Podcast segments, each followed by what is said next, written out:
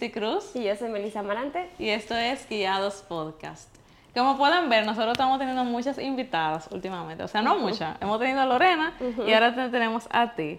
Y yo estoy súper feliz porque realmente yo siento como que tú eres la, la persona ideal para hablar de este tema. Ay, ay, ay. Lo que pasa es que, bueno, yo conocí a Melissa trabajando en bodas, ella es wedding planner, para mí ella es de las mejores de este país, de Oh, República wow. Dominicana. Así que si tú te vas a casar, lo que sea, Exacto, claro. puedo- búscala a ella.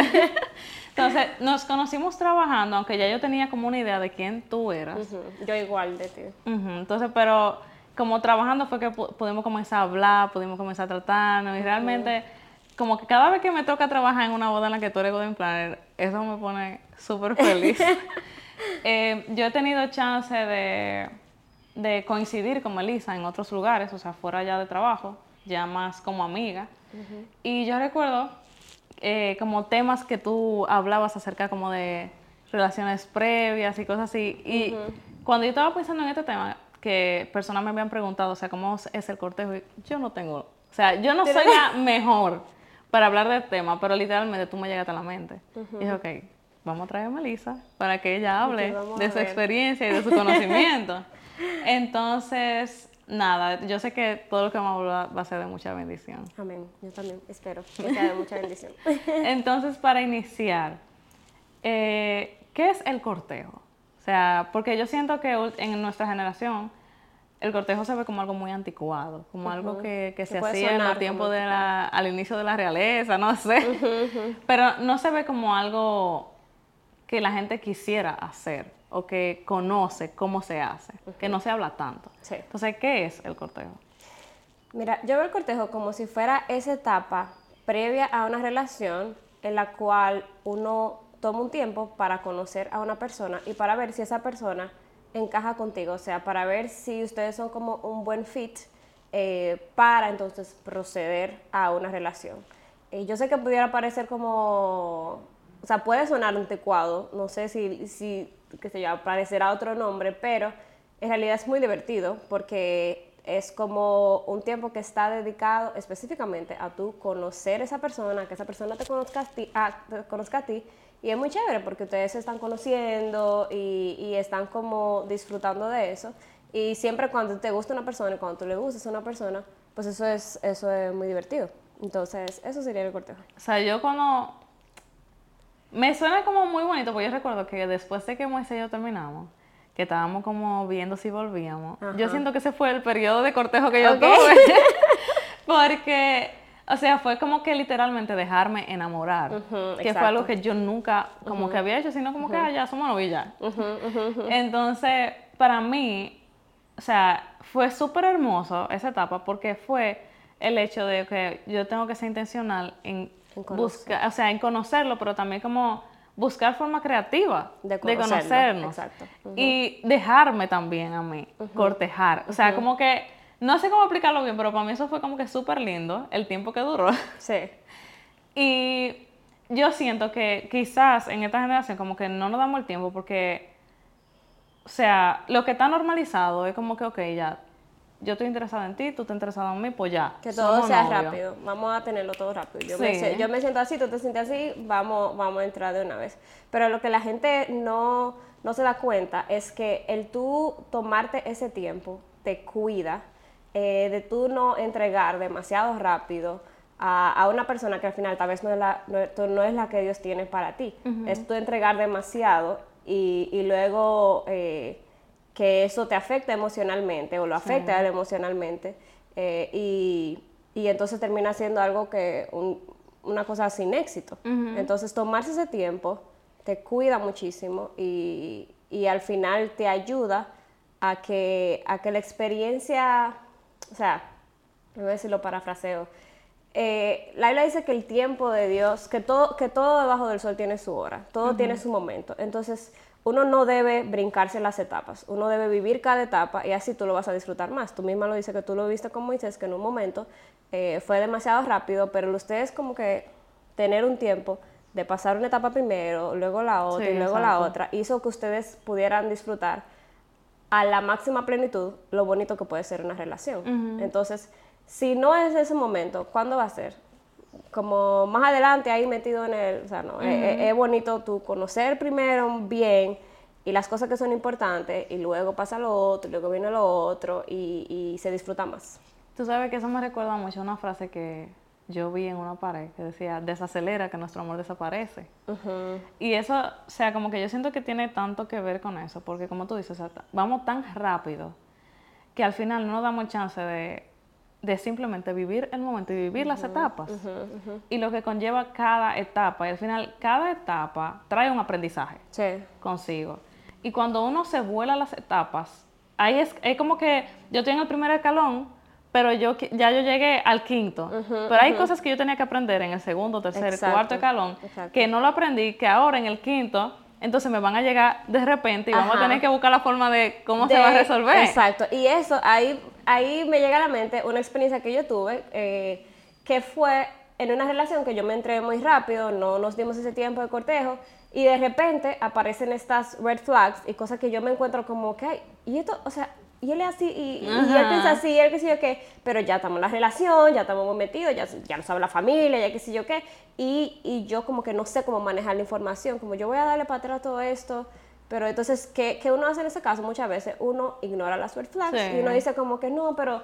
Y le pasa paño tibio porque tú no quieres desbaratar lo que ya viene pasando. Pero si las red flags aparecen en el momento en el que tú estás en el cortejo, pues tú tienes tiempo de decir no, vamos a echar para atrás. Exacto. Y es más fácil porque, ya, o sea, como tú dices, la familia no está involucrada, no hay un compromiso tan público. Exacto. Y también yo siento que es lo mismo que tú dices, como que te guarda el corazón. Entonces, realmente, yo siento que, yo lo dije en el episodio pasado, pero Moisés y a mí nos hubiera cuidado mucho si hubiéramos tenido la etapa del cortejo al inicio. Eh, por eso mismo, porque nos hubiéramos dado cuenta de las cosas que no estaban funcionando bien. Quizá él me hubiera dicho como las cosas, porque yo tenía muchas cosas que sanar. Y hubiera sido como algo más sano. Sí, sí, sí. Entonces, para mí, como la etapa de cortejo es muy importante, porque aparte de que te enseña como a disfrutar el momento, a bajar la velocidad, o sea, porque yo siento que en nuestra generación es como que como que uno anda corriendo como si alguien está esperando a uno. O sea, ¿por qué yo tengo que saltar tan rápido a un noviazgo? Exacto, ¿Por exacto. qué tan rápido yo tengo que meterme como en un compromiso sin darme el chance de conocer a esa persona? Y tú sabes que eso también me hace pensar que el hombre generalmente, él quiere darle más rápido. O sea, la tendencia del hombre es avanzar en toda clase de personas, pero nosotras como chicas, ese es el momento en el que nosotros tenemos que decir, no, espérate, vamos a hacerlo así, así.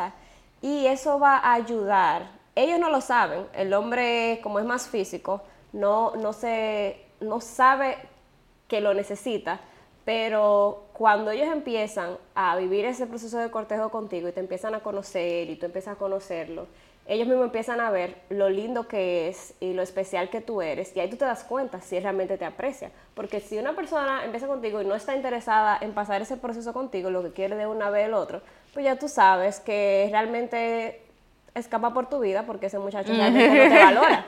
Entonces ahí tú te das cuenta que él te valora y que él prefiere, o sea, te, está tomando tanto cariño que prefiere pasar ese proceso contigo y esperar hasta poder entonces tener una relación bonita. Hay veces, hay muchas veces que a la mujer le pasa como que, ay, eh, yo estoy con él, pero yo quiero que me pida que sea mi novia, pero no me lo pide. O yo estoy con él y somos novios, pero no me pide que nos casemos. O, y, y tú estás como que, pero ¿y por qué que él no lo hace? Bueno, si tú le estás dando lo que él no, lo que no es de esa etapa, ¿por qué él tiene entonces que pasar a la próxima? Entonces, eh, un hombre tiene que sentir que hay límites de etapas y eso lo va a hacer a él tomar su hombría y decidir, ok, no, ahora quiero pasar a la siguiente etapa, ahora quiero... Sí, eso es muy cosa. importante. Entonces, ¿cuál tú dirías que son como los límites en la etapa del cortejo?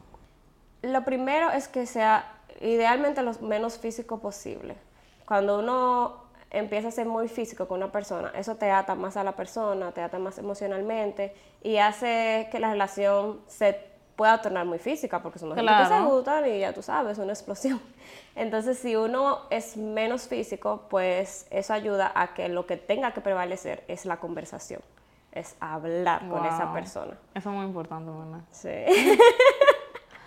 Entonces, eso es una cosa. Otra cosa sería que intenta ser lo menos falsa posible, o sea, intenta no ser falsa, intenta ser muy real, no...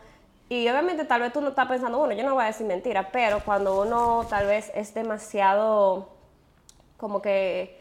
Eh, como por ejemplo que tú te pintes como demasiado espiritual y realmente tú no lo seas. O sea, o, que tal vez tú, tú, estás luchando en tu relación con el Señor o lo que sea. Sé muy real porque tú no quieres pintar, yo me levanto a las 5 de la mañana, yo me a las 6 y qué sé yo qué, porque al final ustedes se tienen que conocer realmente. Y instalo también en el séme totalmente sincera porque esto es para conocernos de claro, verdad. Claro, eh, entonces, otra Que tú puedas sentir como que, o sea, están siendo amigos. Exacto. O sea, no es como la presión de que yo quiero tener una relación con esta persona, ssino como que él es mi amigo y con mi amigo yo puedo ser completamente yo, Exacto, exacto. Porque en una relación la falsedad no va... No. va, a, va a salir la realidad en algún punto, o sea que... Em, otra cosa, yo diría, es que no lo hagas escondidas. O sea, no lo hagas, no lo vivas tú sola. Y te voy a poner un ejemplo eh, de una amiga que ella se hizo novia de un muchacho y era de nuestro grupo, o sea, todos conocemos a la chica y al chico, pero ellos tuvieron como su proceso de conocerse, no sé, y de repente nos saltaron como, ay, somos novias, que sí o qué, y todos nos quedamos como, ay, Dios mío, porque todos sabemos de que él no es una persona que está preparado para tener una relación ahora. Entonces, no, yo diría, no lo vivas sola, sino que pregunta por él, pregunta por él a tus amigos, pregunta, obviamente de forma, o sea, tú no tienes que explotarle a todo el mundo, pero no lo vivas tú sola porque el corazón es muy engañoso y te puede estar gustando mucho la gente y esa gente está pintando una cosa y la realidad de veritas no es esa. Es bueno preguntar, aunque duela, es mejor saberlo ahí. Claro, y eso, o sea, todos los puntos que tú estás diciendo, como para mí, son tan importantes, porque, o sea, este específicamente yo siento que cuando uno está enamorado, al inicio uno no ve las cosas como son. Y al final, es como tú dices. tú ves lo que tú quieres ver. Intencionalmente, la gente está como mostrando su mejor faceta. Exacto. Y mostrando su mejor lado y su lado más, o sea, más como creativo y dinámico. Pero el que conoce a esa persona en el día a día sabe las cosas que quizás tú ahora mismo no estás viendo. Y ellos diciéndote eso te dan el chance de tú ver, bueno, yo estoy dispuesta a manejar estas cosas con esta persona. Y al final pueden hablar también. Y la Biblia dice que en la multitud de consejos está la sabiduría. Entonces, no intentes ser como sabe en tu propia opinión, sino que eh, mejor que, invitar a otras personas al, proceso eh, de depuración. y, que no quiero que se me pase, con el primer punto que tú dijiste, de no ser tan físicos, yo siento que ese es demasiado importante, porque cuando tú aprendes a tener límites desde el inicio, es más fácil en el noviazgo mantener los límites para no caer en fornicación. Sí. O sea, ya cuando en el cortejo nosotros nos damos chance de hablar mucho, de que nuestra, de que nuestra unión o cuando nos juntemos no se trata solamente de tomarnos la mano, de abrazarnos, qué sé yo qué, sino que podemos tener buenas conversaciones todo el tiempo. Y al final yo entiendo que número uno, las buenas conversaciones son las que nos mantienen en el tiempo. O sea, el hecho de yo saber que yo puedo hablar contigo de cualquier tema y que de lo que sea vamos a encontrar de qué hablar. Eso yo entiendo que nos mantiene y nos fortalece en el tiempo. Y el mantener esos límites claros nos ayuda a como que ser más fuerte frente a la tentación que viene en el noviazgo. Sí, sí. Porque realmente es algo que, como yo digo, las tentaciones siempre van a venir. las tentaciones van a llegar, pero el punto es cómo uno se enfrenta a ellas. No, y que tú empiezas a practicar el ejercer el dominio propio. Si tú empiezas por lo chiquito, ya luego lo grande va a ser más difícil. Tú no puedes venir con un carro a todo lo que da y de repente quieres frenar y eh, tú no vas a poder. Sí, eso es muy importante, ¿verdad? Eh, hay otra cosa eh, que, con el tema de los límites y es que no bajes tu estándar porque cuando tú lo estás conociendo, tú vas descubriendo cosas y tú como, o sea, tú tienes un estándar previamente antes de conocerlo, como yo quiero que esa persona sea así, cosas que son prioridades, porque hay cosas que son más como que simplemente no se adapta, pero si tú tienes algo que tú realmente quieres, no lo bajes de que porque simplemente, ay, es que me gusta demasiado, entonces ya lo voy a, lo voy a dejar pasar, sino que esas cosas vendrían siendo eh, como, como red flags. Eh, y dilo desde el inicio cuál es tu estándar. Por ejemplo, em, imagínate tú que tú vas a una iglesia que sea de sana doctrina, que, que, ustedes, que te guste la palabra y cosas así, y que tú sepas que él va a una iglesia que no es de muy sana doctrina, pero para ti es una prioridad que cuando tú te cases, cuando tengas una relación, vayan a una iglesia eh, como, como buena en la palabra, firme en la palabra. Si tú no lo dices en esa etapa y te entras en un noviazgo con él, con miras al matrimonio, va a ser más difícil después decirle como, ay, mira, yo realmente, entonces tú vas a tener esa lucha interna, pero si tú de una vez al principio lo dices, ni siquiera se lo tienes que decir eh, como a él directamente, tú puedes decir, y mira, me pasó, la primera cita con Frankie, yo le dije, mira, eh, realmente para mí, la iglesia a la que yo vaya con mi pareja es una prioridad, que sea una iglesia sana doctrina. Yo no voy a decirle un hombre, sal de tu iglesia, vente a la mía, pero nosotros juntos tenemos que buscar una iglesia que sea de sana doctrina. Y ya luego de que él tiene ese, en ese momento en el que ustedes todavía no son nada, él no tiene nada de ti, eso impulsa a que el hombre sea como que, voy, espérate, yo tengo que, que ¿verdad? Si, si yo quiero estar con ella, ya yo sé que eso es una prioridad para claro. ella. Y eso, eso es muy importante. Eso, todo lo que tú estás diciendo de verdad es súper importante. Y yo te quiero hacer una pregunta que yo sé que la gente tiene. O sea, ¿en la etapa de cortejo se pueden besar? eh, bueno, yo diría que idealmente no. La realidad con la etapa de cortejo y el noviazgo es que hay como una línea borrosa entre cuando tú estás en el cortejo y terminas estando en el noviazgo.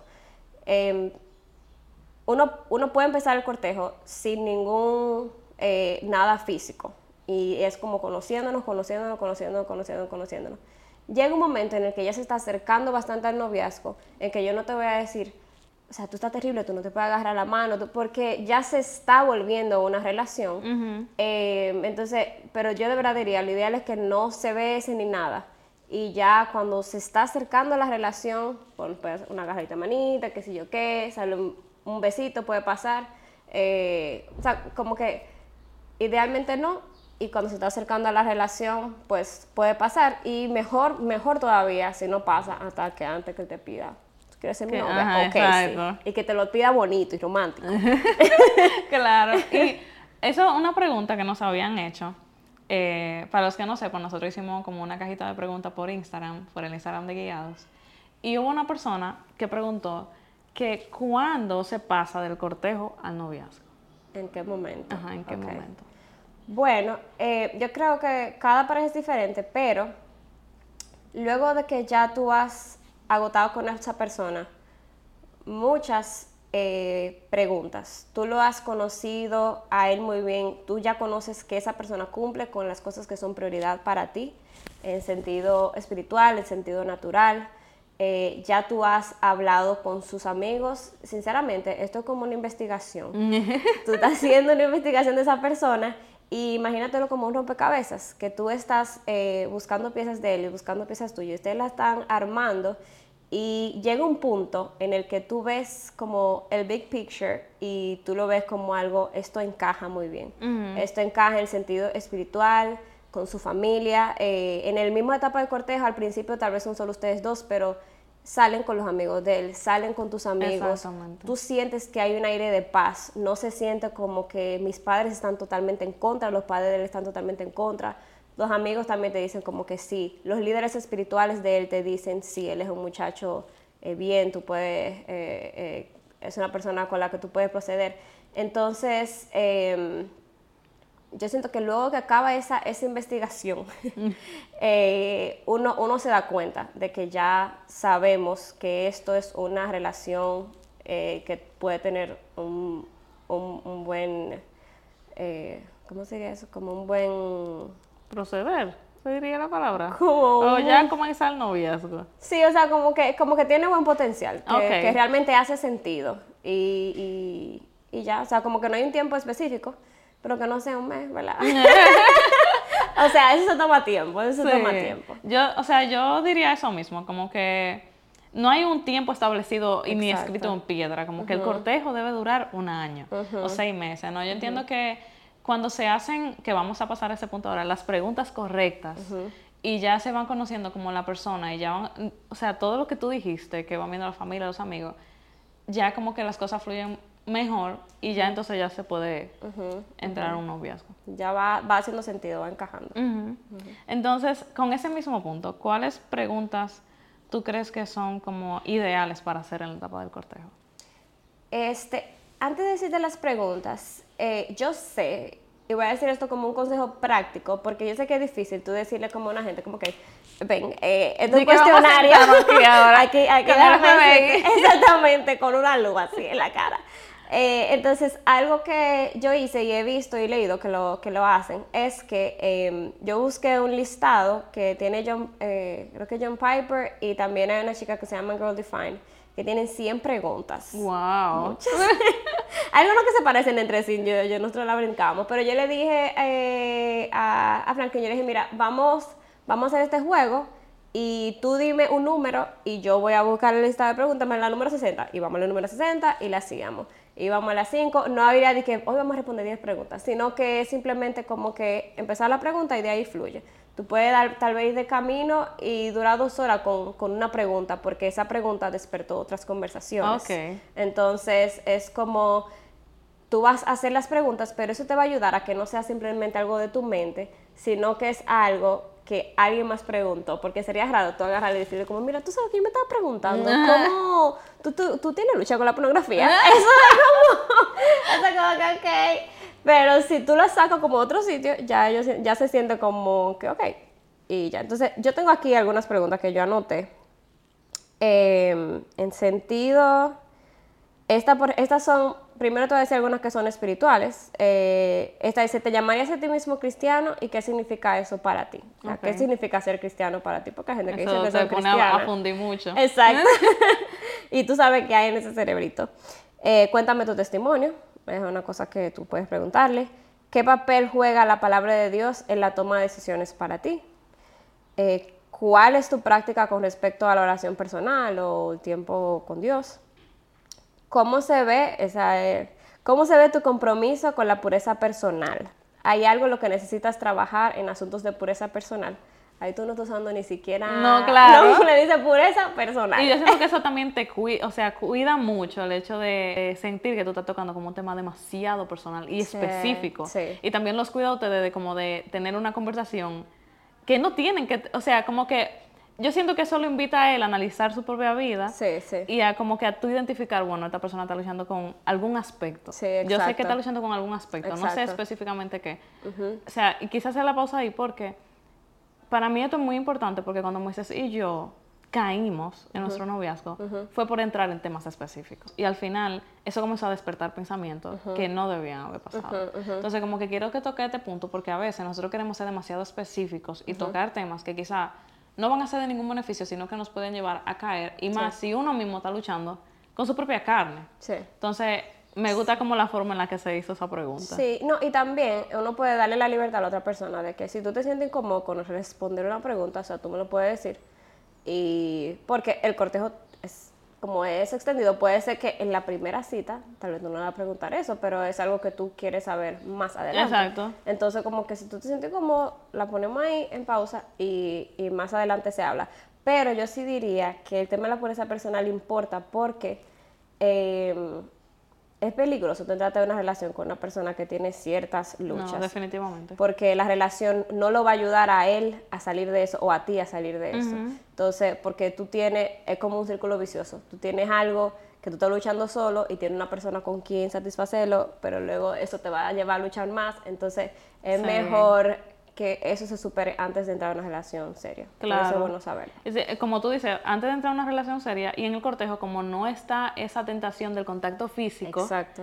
es como que el, espacio correcto o perfecto como para identificar eso y que esa persona lo pueda trabajar por su lado. Exacto. Y también el hecho de que hay gente que como no sabe eso, de que, bueno, mi pareja está luchando con la pornografía, mi pareja está luchando con tal cosa, o tiene alguna lucha con su pureza, entran al matrimonio y en el matrimonio se, dan cuenta de que su pareja ve pornografía y su pareja y la persona se siente muy culpable, se siente muy mal porque se siente traicionada, al final trae mucho dolor y mucho malestar al matrimonio. Entonces es algo que si se trabaja al inicio, es lo ideal. Y en verdad como que vamos a decir, lo ideal sería que cada persona lo trabajara por su propio lado incluso sin estar siendo cortejado, pero hay veces que esa pregunta es lo que puede despertar a esa persona y decir, bueno, yo tengo que trabajarlo. Eh, yo realmente estoy muy interesada en esta muchacha, pero e, ella eh, quiere que, que, eso sea algo que nosotros trabajemos desde antes. Entonces, claro, no, y, y, también tener como ese límite de que para mí yo quiero ser pareja de alguien que no luche con la pornografía ni luche con ninguna cosa y darle las razones. Porque yo quiero que tengamos un matrimonio sano, porque yo quiero que tengamos una relación sana, en la cual no haya una expectativa que no sea real sobre las relaciones sexuales. O sea, como que al final la pornografía y la impureza traen mucho daño. Sí. Y esto, o sea, eso está como muy normalizado en nuestra generación. Sí, como que eso es lo más normal y eso es lo que debe de ser. Pero la gente no es consciente de cómo eso trae tanto daño a las relaciones. Y yo creo que nuestra sociedad es como el ejemplo puro de lo que pasa cuando uno no va conforme a la palabra de Dios y cuando uno vive como en impureza, porque estamos viendo eh, familias que están dañadas, porque tienen matrimonios fallidos, porque tienen relaciones que no son sanas, porque entraron en un noviazgo con prisa, no se dieron el tiempo de conocerse y al final es como que si nosotros queremos tener una sociedad sana, tenemos que comenzar con elegir bien a nuestra pareja. Exacto, exacto. O sea, porque al final la sociedad, o sea, la familia es el núcleo de la sociedad. Para tener una sociedad sana tenemos que tener familia sana. Entonces, si queremos tener familia sana, tenemos que comenzar primero con tener expectativa de tener un matrimonio sano. Y para eso se comienza a trabajar desde, el cortejo. Exacto. Entonces, por eso es tan importante.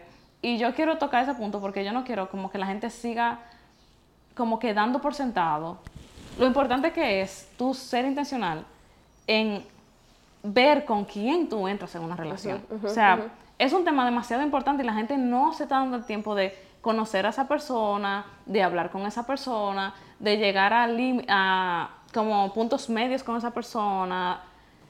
Como que yo siento que ahora la gente se casa y es literalmente pensando en cuándo se van a divorciar.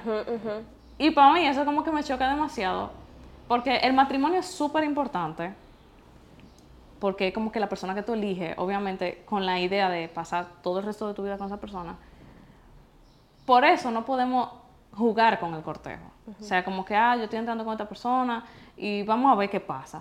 Si no, vamos a ser intencionales en la etapa de cortejo, vamos a ver. Y gracias a Dios, la etapa de cortejo uno no tiene como ese compromiso tan fuerte y uno puede como que, ah, bueno, no, no va a funcionar. No, y que eh, algo que que me pasa a mí, yo siento que a veces pasa, uno cree que hablar mucho con una persona significa que es una persona con la que tú te puedes llevar súper bien. O sea, eh, yo tuve como tres personas que fueron, que fueron, y nosotros, o sea, yo puedo decir, yo puedo durar hablando con él hasta la madrugada, que sé yo cuánto, pero si uno realmente no habla de temas importantes y hace esa clase de preguntas, tú puedes estar basando una relación completa en, en cosas superficiales, en cosas que, que, no son las que van a sostener un matrimonio en un futuro. Entonces, por eso es que la parte de las preguntas es tan importante, porque tienes que hacer esas preguntas claves. No puedes simplemente decir, ay, sí, hablamos mucho en el cortejo. No, hablamos de las cosas importantes, eh, porque... Eh, no sé si lo dije antes, pero habla dice, guarda tu corazón porque de él mana la vida. O sea, tu corazón el corazón de las mujeres, sobre todo, es, es es muy vulnerable y, y tú exponerte a todas las heridas que trae una relación fallida. Al principio de una relación es muy divertido porque tú sientes como, wow, ese, ese subión de, de emociones, de que me gusta esta gente, de esa atracción y esa cosa. Pero la, la realidad es que bajar de ahí con un estrellón duro duele mucho y afecta tu autoestima, afecta qué tan productiva tú seas, eh, qué tan segura tú te sientas de tú misma, tu valor.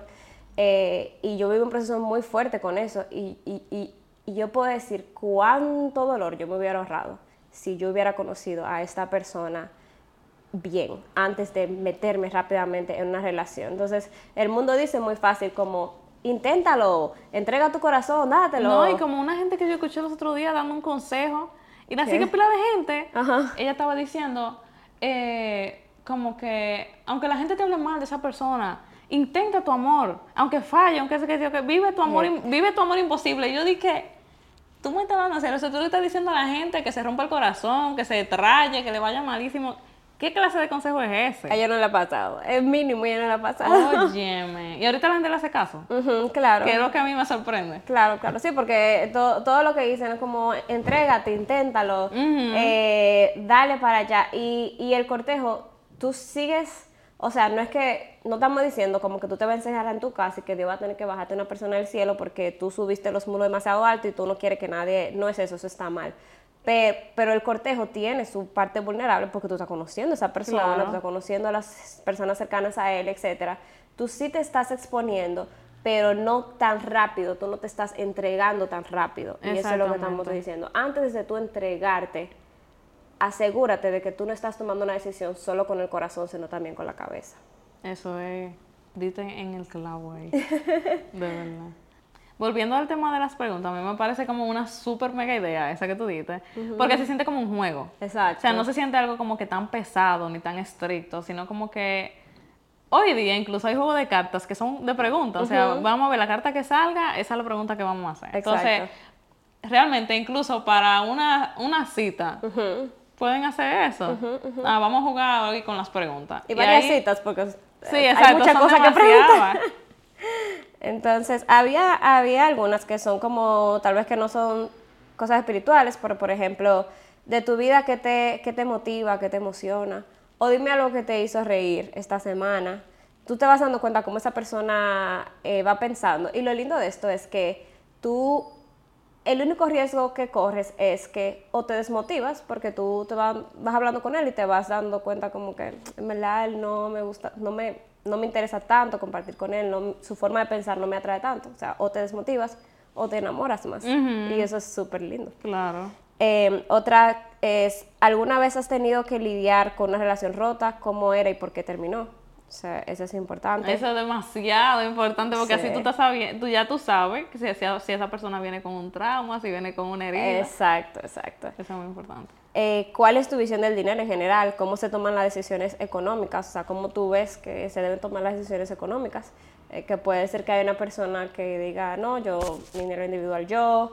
Algo tan simple como el tema de pagar las cuentas en Sí, un restaurante, que ustedes los dos salgan. Puede ser que tenga la expectativa, tú pagas, yo pago, y en tu mente tú entiendes que el hombre que tiene que pagar. Entonces, esas cosas hay que hablarlas. Esas cosas hay que hablarlas para que no generen eh, incomodidad. Claro.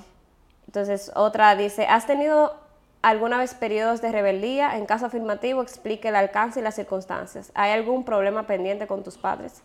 Es importante. Hay mucha gente que le encanta una relación amorosa eh, rebelde, como que, que, ay, mis padres no me lo permiten, como que eso es algo romántico. Y, y Hollywood lo ha romantizado mucho, pero eso realmente es peligroso. Claro. Es un terreno peligroso. Dios sabe por qué nos da a nuestros padres y hay que Claro. No, y también, incluso, yo recuerdo que para mí, cuando Moisés y yo comenzamos, para mí eso era algo muy importante. Porque en el pasado yo había tenido relaciones que la- literalmente dañaron mucho la relación con mis padres. Sí. Y, o sea, la confianza entre nosotros, el trato entre nosotros, como que se vio muy deteriorada en esa etapa. Y yo dije como que no, cuando llegue el tiempo de tener otra persona, yo quiero que sea una persona que mis padres aprueben. Y yo incluso ahora, como que yo ahora Señor como, si mis padres, que, que una muestra de tu aprobación sea que mis padres también estén de acuerdo. Qué lindo, muy bien. Entonces, realmente, yo siento que incluso cuando tú entras con una relación con una persona que tus padres están de acuerdo, todo fluye mejor. Claro. O sea, el hecho de tú sentir como que él es la persona que, que yo amo, o la persona que yo estoy conociendo, y que mis padres también puedan tener conversaciones con él, que también a veces, porque las madres específicamente tienen como un ojo Sí. para ver las cosas que, uno no puede ver.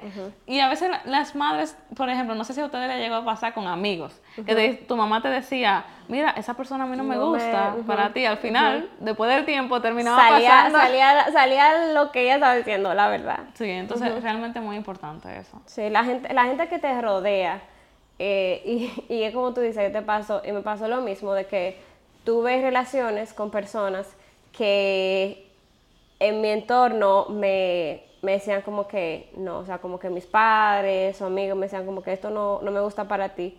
Y vi también el caso contrario de, de cuando sí aprobaban. Y, y a mí me, cuando me decían como que, ay, no me gusta, me, sol- me salía como una rebeldía interna, como que tú no sabes. Tú no sabes lo que tú estás hablando, yo sé que lo estoy conociendo, yo sé que está hablando con él, pero realmente Dios sabe por qué nos puso esas personas alrededor y como tú decías, ellos pueden ver cosas que tal vez tú no estás viendo. Tú puedes ver, eh, tal vez ellos pueden ver cómo él te trata, Sí. eh, si él se ve tan interesado. Papi me decía de un, un noviecito, él me dijo de que, y entonces él no te viene a visitar. O sea, como que yo cuando estaba con tu mamá, yo iba para su casa, mami vivía en Santiago.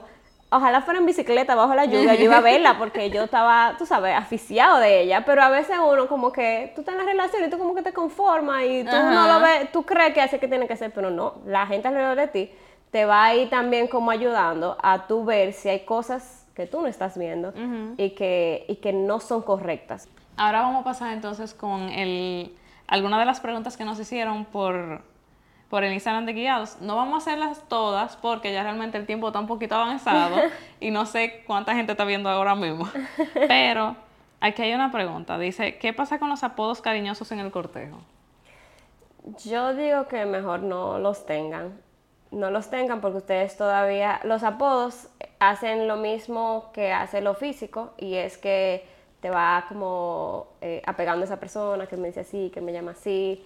Entonces puede hacer que la relación se vaya volviendo como una relación y ustedes realmente todavía no son novios. Entonces mejor vamos a dejarlo para el noviazgo. O sea, como que no hay necesidad de irse de si ya el noviazgo va a venir después y ya tú vas a poder decirle decirle todo el hombrecito que tú quieras decirle, díselo ahí mejor para que no se confunda la cosa. Claro, o sea, yo, yo no veo mal en el aspecto, por ejemplo, si Moisés se llama Moy y Moisés se llama Moisés y yo le digo Moy. Ah, no, o él a claro, mí o me dice, por ejemplo, Cri, o a ti yo te digo Claro, Mel. O sea, como claro. que si es así con el nombre, yo siento como que no importa tanto y sigue siendo cariñoso. Ahora ya yo digo como el tema de mi amor, mi vida, que sé yo que ahí sí porque ya- todavía se supone que no tiene amor en su vida.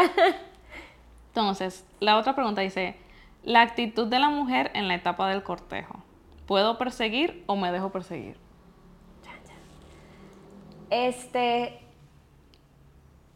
lo primero que voy a decir es que todas las relaciones son diferentes, todas las personas son diferentes. Hay mujeres que son más tímidas, hay hombres que son más arrojados, hay hombres que son más tímidos.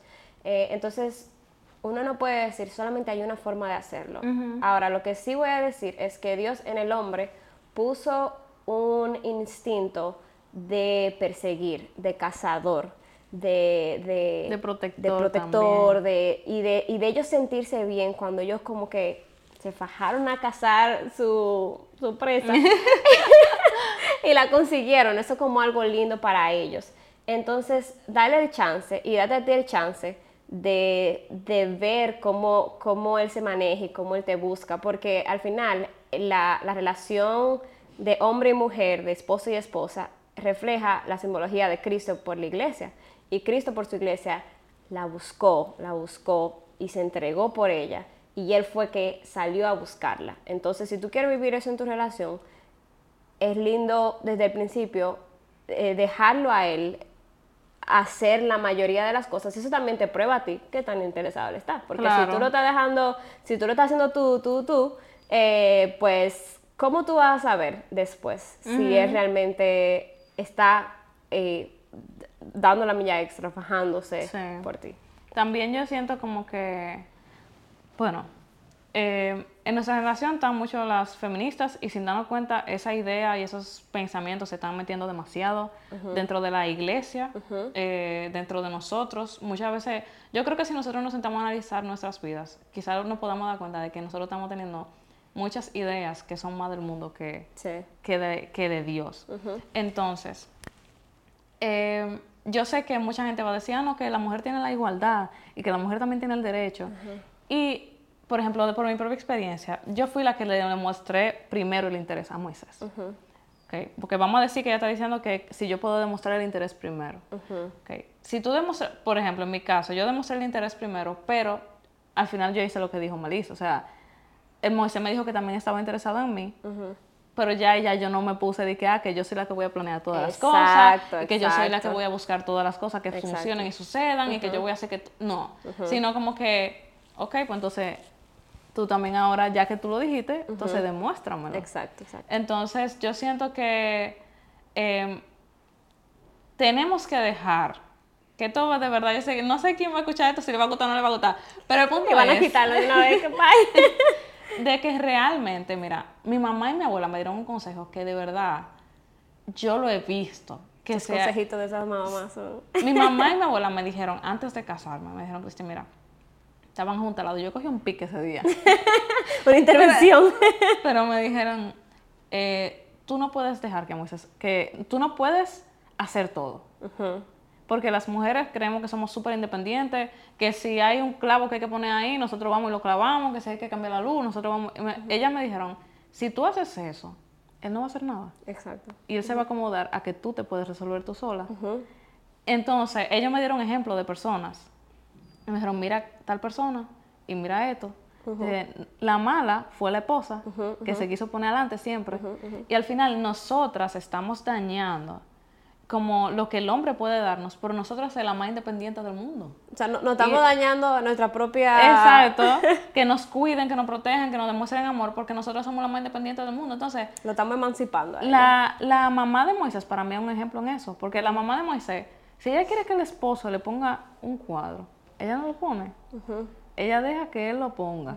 Porque también hay muchos videos ahora relajando de que, ah, que cuando mi esposa me pide algo y a los, 30, a los 30 segundos no está hecho, ya ella lo está haciendo. Ajá. Pero entonces con ella yo he aprendido mucho eso. Y sería un consejo que yo les extendería a ustedes también, como que si nosotras no queremos creer la más independiente y la que más podemos, al final podríamos estar haciendo un daño a nuestra propia relación porque el hombre va a dejar de hacer cosas, porque ya nosotros lo hacemos todo.